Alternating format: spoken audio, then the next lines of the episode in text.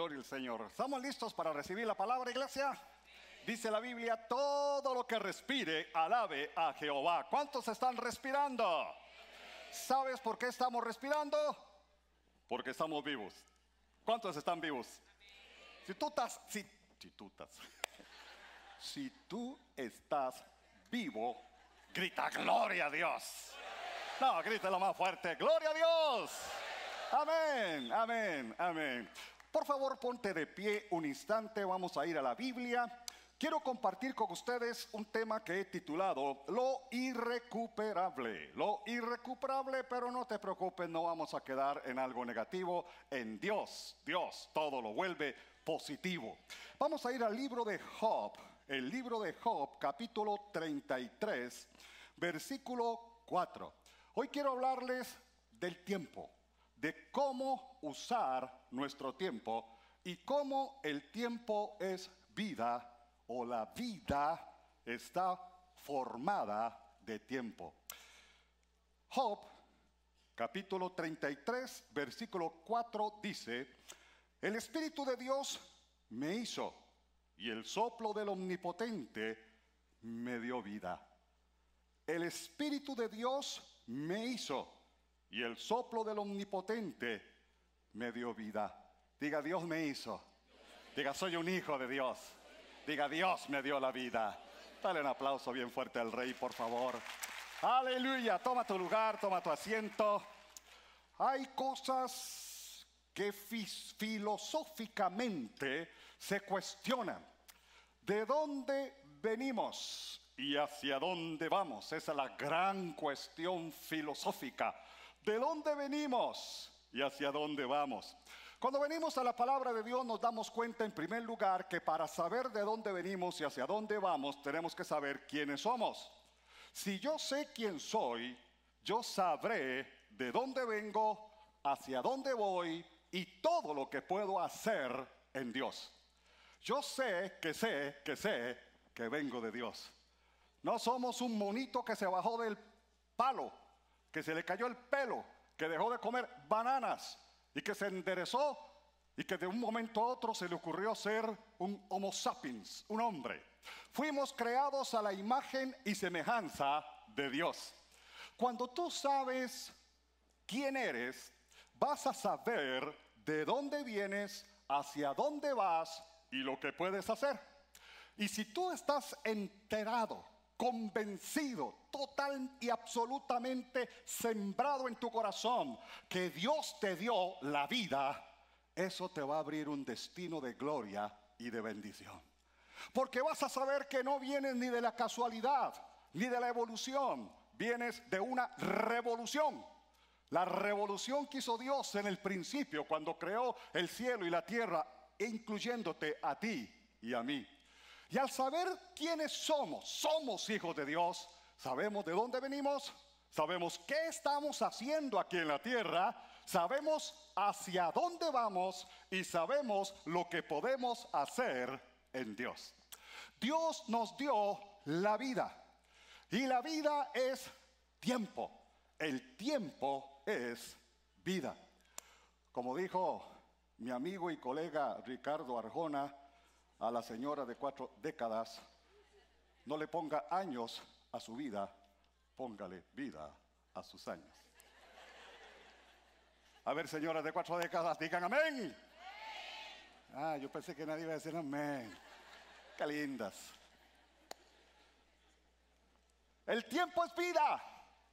Por lo tanto, la Biblia se refiere al tiempo la importancia de manejar el tiempo, la importancia de aprovechar el tiempo, la importancia de saber que el tiempo, como dice el dicho, es oro. Tenemos que entender dos cosas. Primero, que el tiempo es limitado. Y segundo, que el tiempo es irrecuperable. Hay cosas que tú no vas a poder recuperar. Nosotros tenemos un dicho, regáleme un minutito.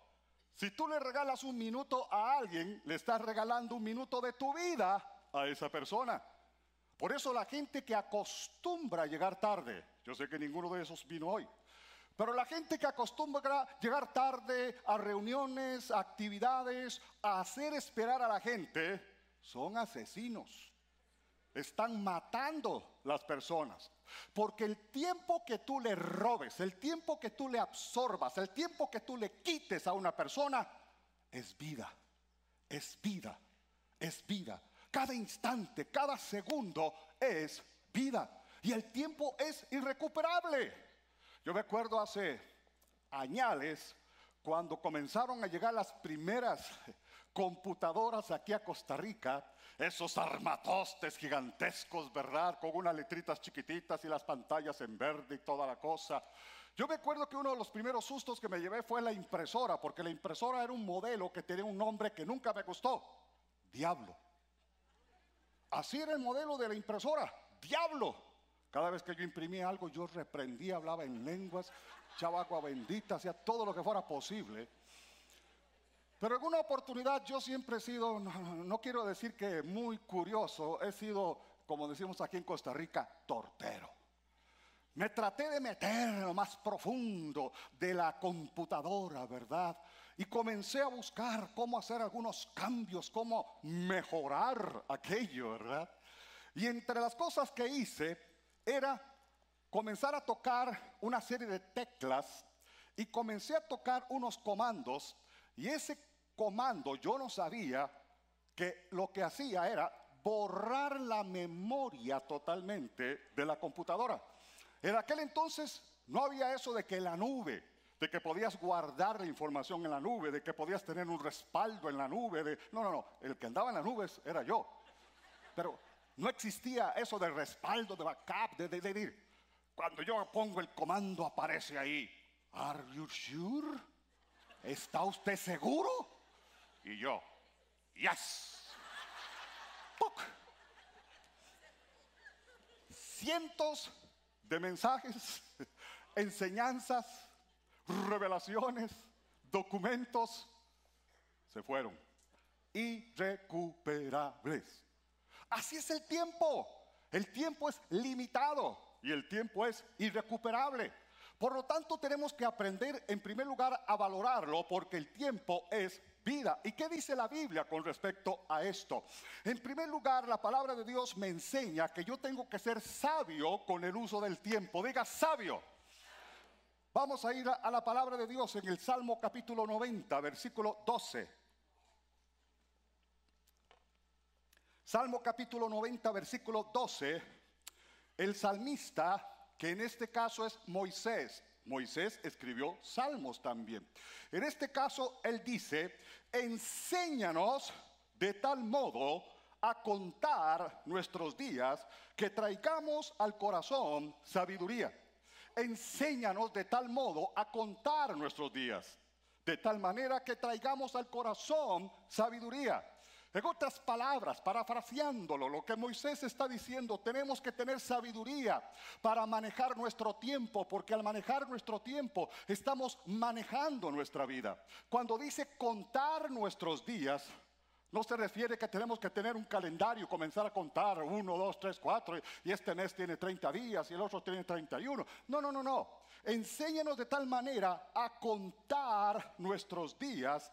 Me está explicando, está clarificando que cada día tiene su límite, que cada momento, que cada instante tiene su límite.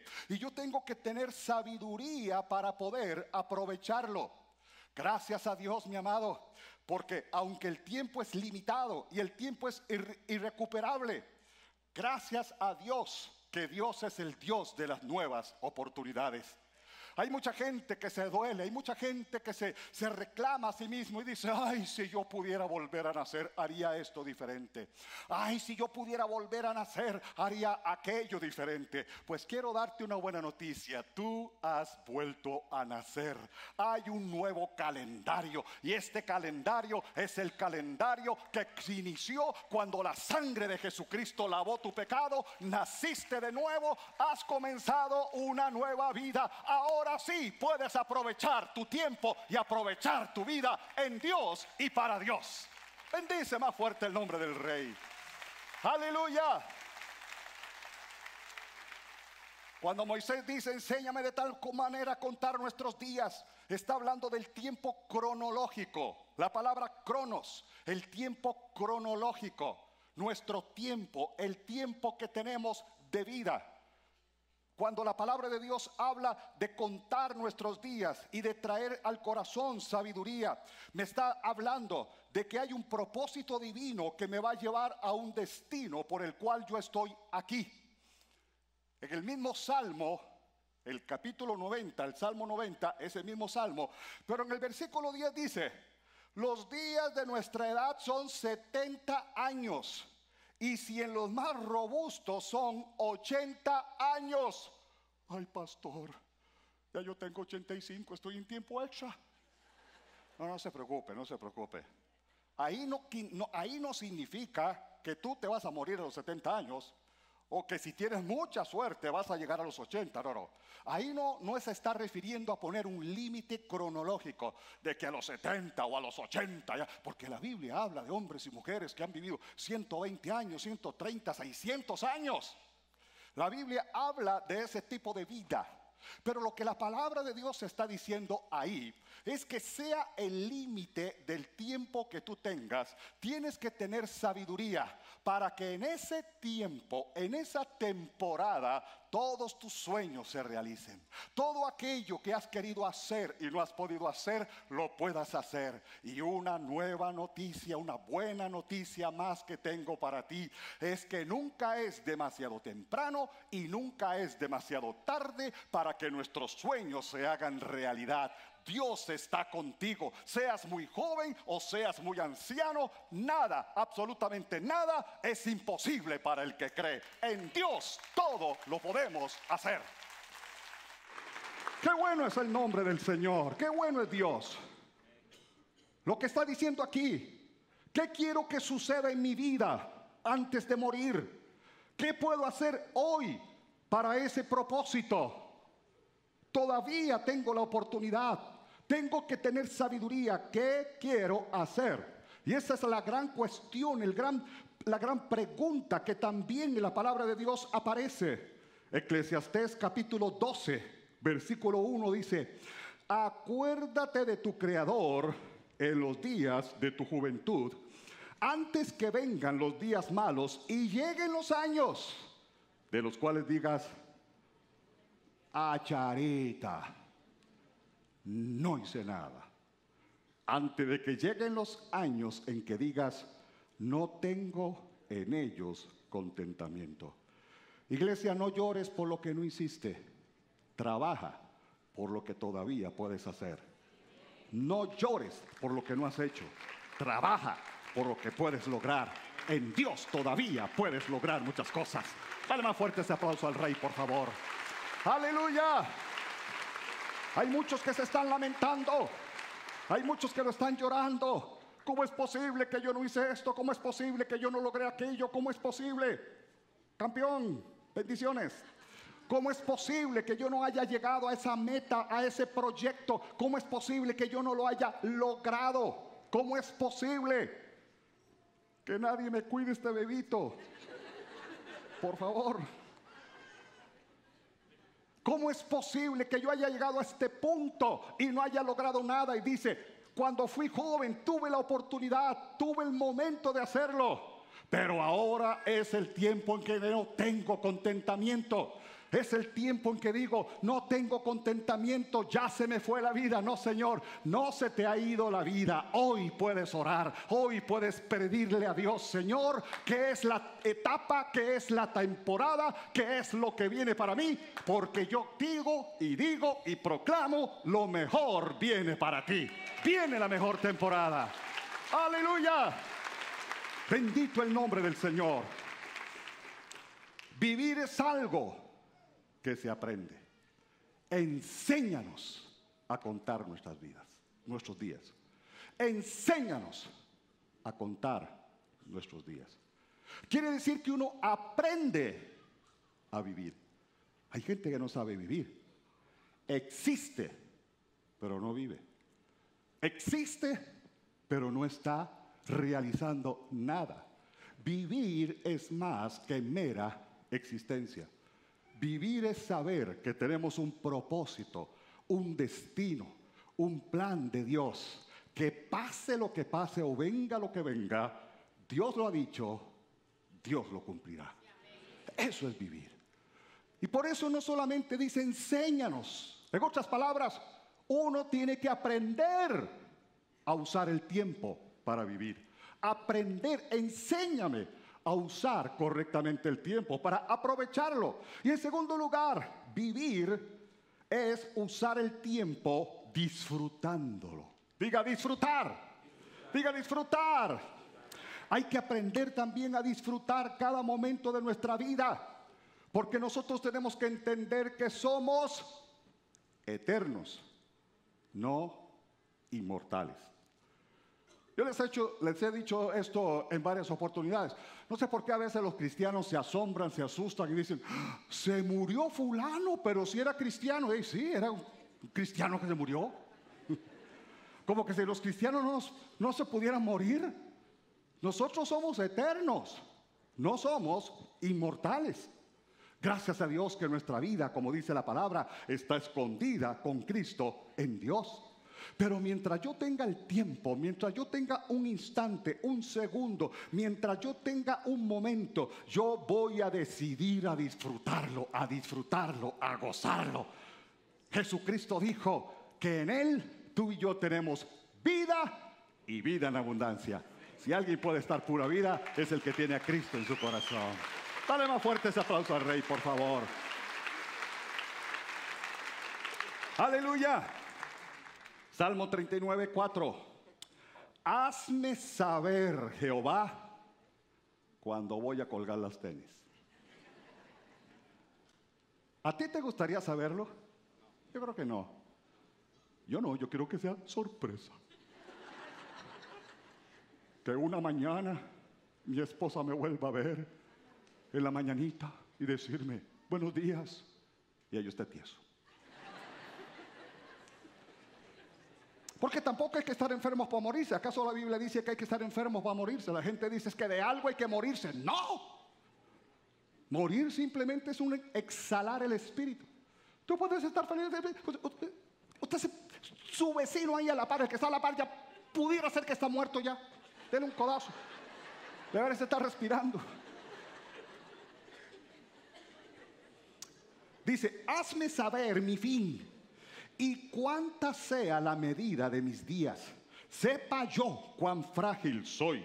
He aquí diste a mis días término corto y mi edad es como nada delante de ti. Ciertamente es completa vanidad todo hombre que vive. La nueva versión internacional dice, hazme saber, Señor, el límite de mis días y el tiempo que me queda por vivir.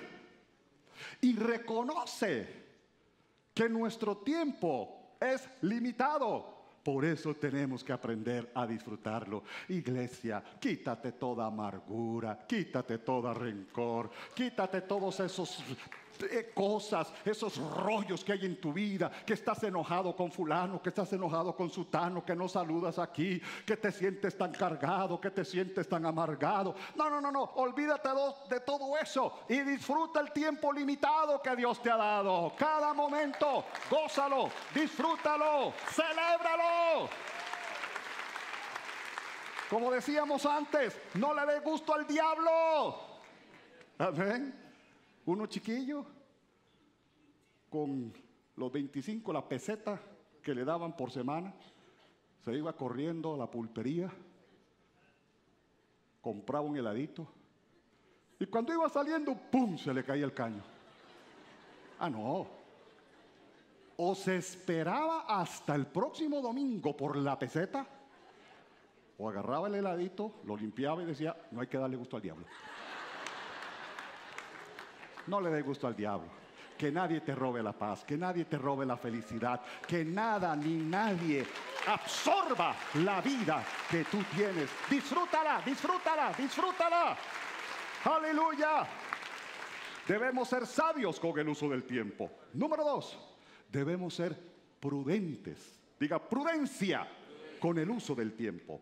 Efesios capítulo 5, versículo 15 dice, mirad pues con diligencia como andéis, no como necios, sino como sabios, aprovechando bien el tiempo, porque los días son malos. Dice una versión de la Biblia, aprovechando al máximo cada momento oportuno, porque los días son malos. Debemos ser prudentes para dar nuestro mayor esfuerzo en nuestro tiempo. ¿Estás haciendo lo mejor que puedes? ¿Estás trabajando con la mayor excelencia que puedes? ¿Estás sirviendo a Dios con la mayor excelencia que puedes? ¿Estás maximizando tu tiempo? ¿Estás aprovechando cada segundo de tu tiempo? ¿O estás diciendo, no, yo soy un empleado ahí mediocre, yo soy un trabajador ahí, yo me gano, me gano el sueldillo, me gano el sueldillo. Eh, yo estoy sirviendo al Señor, pero ahí tampoco hay que esclavizarse, tampoco hay que ser eh, fanático. No, no, no, ahí. Ah, yo voy a la iglesia, pero una vez a la semana y ahí la llevo suave. no, no, no, no, hay que, no, no, no hay que meterse tanto en esas cosas, hay que hacer otras cosas. Tienes que ser prudente, porque la palabra, lo que la Biblia dice es, aprovechando al máximo, dice, con diligencia, diga, diligencia. ¿A qué le suena diligencia? A Tiroloco MacLeod. Algo que corre, algo que se mueve. yo creo que muchos no conocen a Tiroloco MacLeod, pero era un personaje de las fábulas de blanco y negro de hace muchos años. Un vaquero. Y salían las diligencias. Bueno, bonanza. Peor, ¿verdad?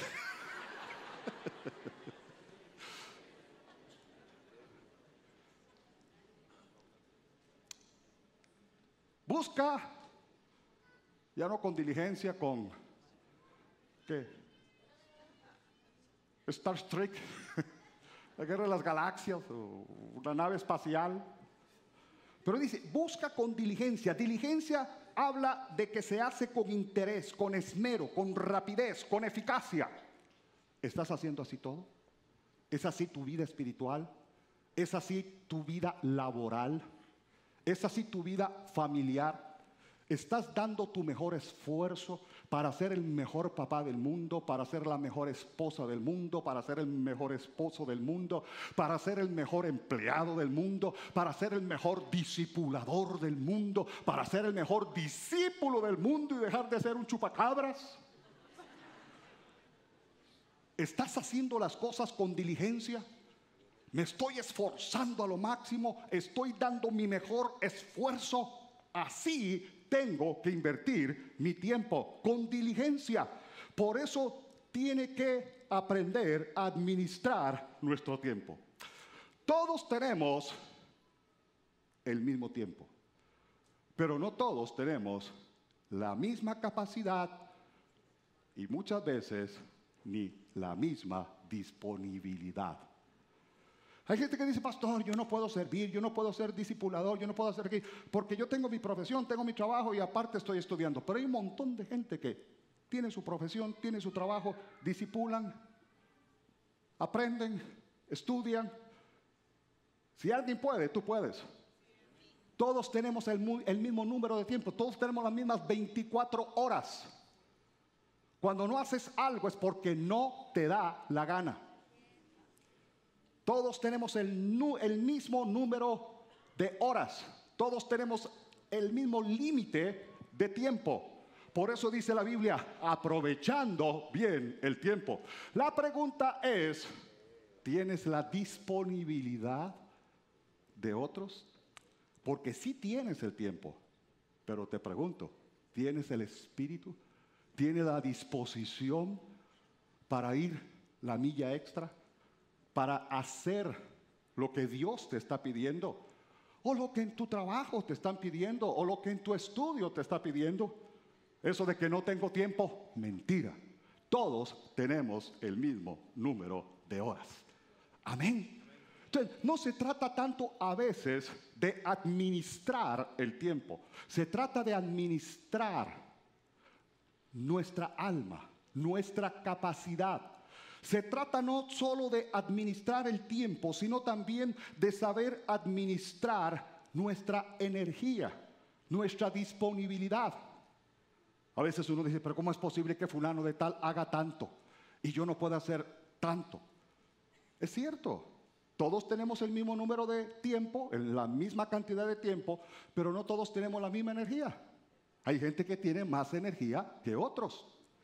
Entonces, en la misma cantidad de tiempo pueden hacer más cosas. Entonces, no busques imitar a otros, porque te vas a fundir, te vas a fundir. Reconoce cuál es tu capacidad. Reconoce hasta dónde puedes llegar. Reconoce qué son los dones, talentos, carismas. Reconoce cuál es la fuerza, la energía, la capacidad que tú tienes, no otro. Amén. Si tienes el mismo tiempo, pero tal vez no tienes la misma energía o la misma capacidad. Lo que la Biblia enseña es que tenemos que ponerle ganas. Eclesiastés capítulo 9, versículo 10 dice, todo lo que te viniere la mano para hacer, haz lo que.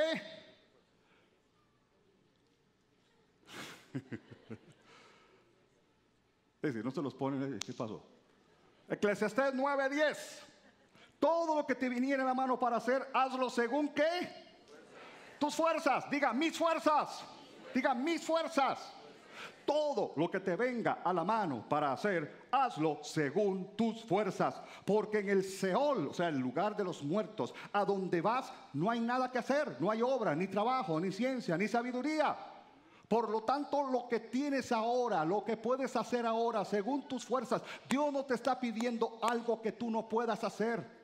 Dios me va a pedir a mí cosas que no te va a pedir a ti. Dios te va a pedir a ti cosas que no me va a pedir a mí. Porque Dios nos conoce, Dios conoce nuestra capacidad, nuestros talentos, nuestra energía, Dios conoce todo. Pero también Dios conoce nuestra disposición. Así que lo que Dios premia, lo que Dios honra, lo que Dios valora, es que lo que tú hagas, lo hagas con toda tu fuerza. Y tu fuerza traerá la recompensa del Rey de Reyes y Señor de Señores. Levántale un aplauso al que vive por los siglos. Aleluya, aleluya, aleluya. Por eso que nada ni nadie consuma tu energía. Hay personas que son como Drácula. Te están chupando la energía. Por eso dice, mirad con diligencia como andáis no como necios, sino como sabios. Diga, sabios. Hay momentos en que tú vas a tener que desligarte de una relación, porque esa relación te está consumiendo. Has invertido tiempo en esa persona, has invertido fuerza en esa persona, has invertido energía en esa persona y la persona no arranca, no quiere, no le da la gana. Te está consumiendo tu tiempo. Cuando alguien te consume tu tiempo, te consume tu vida. Míralo así. No es cronológico, es espiritual y es biológico. Cuando alguien consume tu tiempo, está absorbiendo, consumiendo tu vida. Por eso valora con quién andas. Valora a quién estás sirviendo. Valoras a quién estás tratando de levantar, de ayudar. Valóralo. Di, ¿vale la pena? ¿Estoy haciendo una inversión o estoy desgastando mi vida? Dios no te ha llamado a desgastar tu vida. Dios te ha llamado a invertir en tu vida y que cada día vayas de gloria en gloria y de victoria en victoria. Amén. Hay problemas que nos absorben. Hay problemas que no nos dejan dormir. Hay cosas que no nos dejan disfrutar de la vida. ¿Cuántas horas pasas en internet? ¿Cuántas horas pasas en el Facebook? ¿Cuántas horas pasas tomándote fotos para Instagram? Aquí estoy yo. Este es el vaso de agua. Esta es la chuleta. Aquí está la cebolla. Y uno con esa hambre, viendo esas fotos.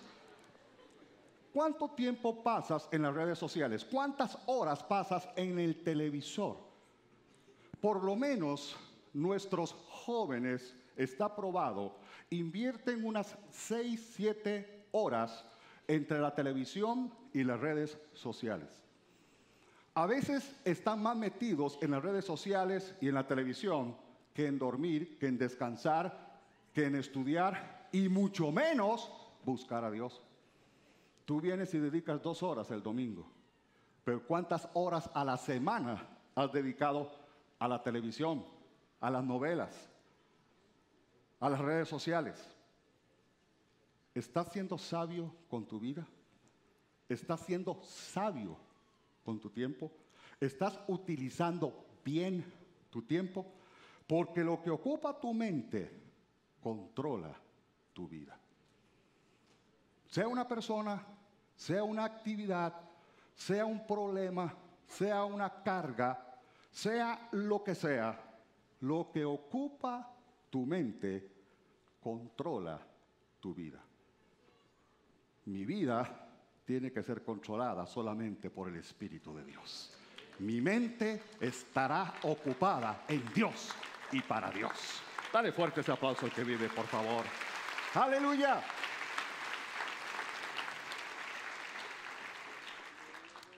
Número uno, tenemos que ser sabios con el uso del tiempo, ser prudentes con el uso del tiempo y por último, aprovechar la oportunidad en el uso del tiempo. Colosenses 4:5 dice, andad sabiamente para con los de afuera, redimiendo el tiempo, redimiendo el tiempo. Diga, redimir. Redimir significa comprar, tener de vuelta una oportunidad. Eso es lo que Dios te está dando. Cuando tú naciste de nuevo, Dios dijo, estás comenzando de nuevo. Desperdiciaste tu vida. ¿Cuántos años yo desperdicié? ¿Cuántos años tú desperdiciaste? Ahora Dios te está dando una nueva oportunidad, un nuevo inicio, un nuevo comienzo. Ahora Dios espera que tú redimas el tiempo. ¿Qué es redimir el tiempo? Recuperar, recuperar. Sí, pastor, usted dijo que el tiempo es irrecuperable. Sí, el tiempo es irrecuperable. La Biblia no promete que tú te vas a rejuvenecer físicamente. Ah, entonces que sigo con el Botox. Sí, duplíquelo.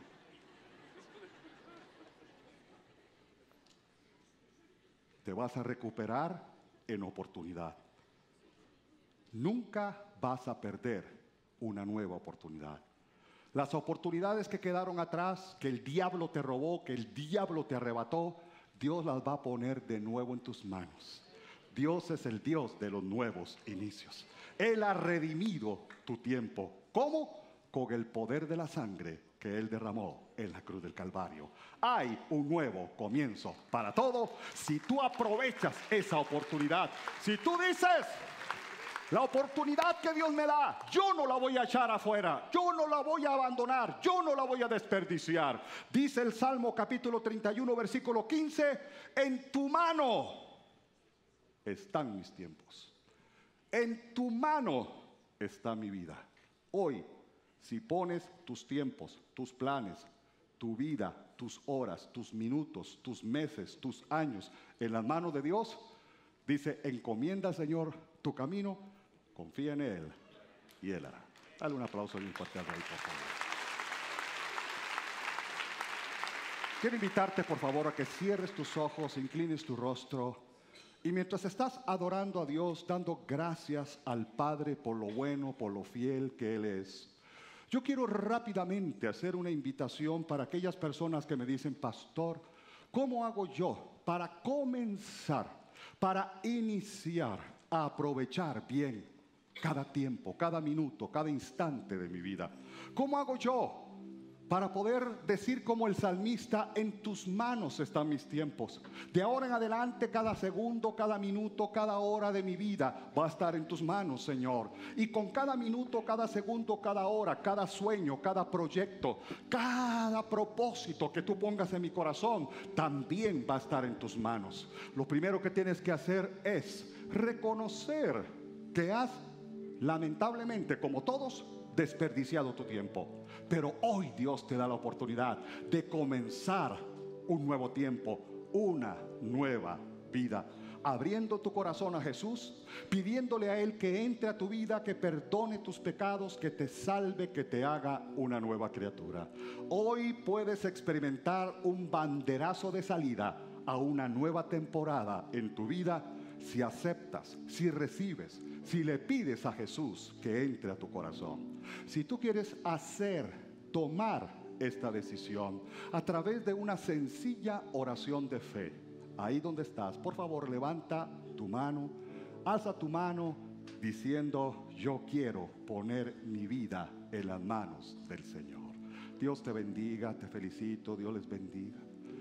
Dios bendiga a las personas que están levantando su mano, los balcones también, bendiciones, te felicito, bienvenido, bendiciones. Solo levanta tu mano allá, te estamos mirando, gracias, Dios te bendiga. Solo levanta tu mano y dile, Señor, en tus manos quiero poner mis tiempos, mi vida, mi futuro, mi destino. Si hay alguien más que lo desea hacer aquí en el santuario, Dios bendiga a las personas que lo están haciendo y a la distancia, donde quiera que te encuentres, por las redes sociales, por la televisión, haz con nosotros también esta sencilla oración de fe. Todos ustedes que han levantado su mano y tú, oren así, Padre, yo vengo a ti tal y como soy, reconociendo mi necesidad espiritual. Sin ti nada soy y nada puedo hacer. Pido me perdones. Pido que la sangre de Jesucristo me lave. Pido que mi vida sea transformada por tu poder y de ahora en adelante comenzar una nueva vida. Cada segundo, minuto, hora, cada momento de mi existencia la pongo en tus manos porque recibo a Jesús como mi Señor y mi Salvador personal. Amén. Amén. Démosle la más especial bienvenida a todas estas personas que han orado con nosotros. Felicidades, bendiciones, bienvenidos a la familia de Dios.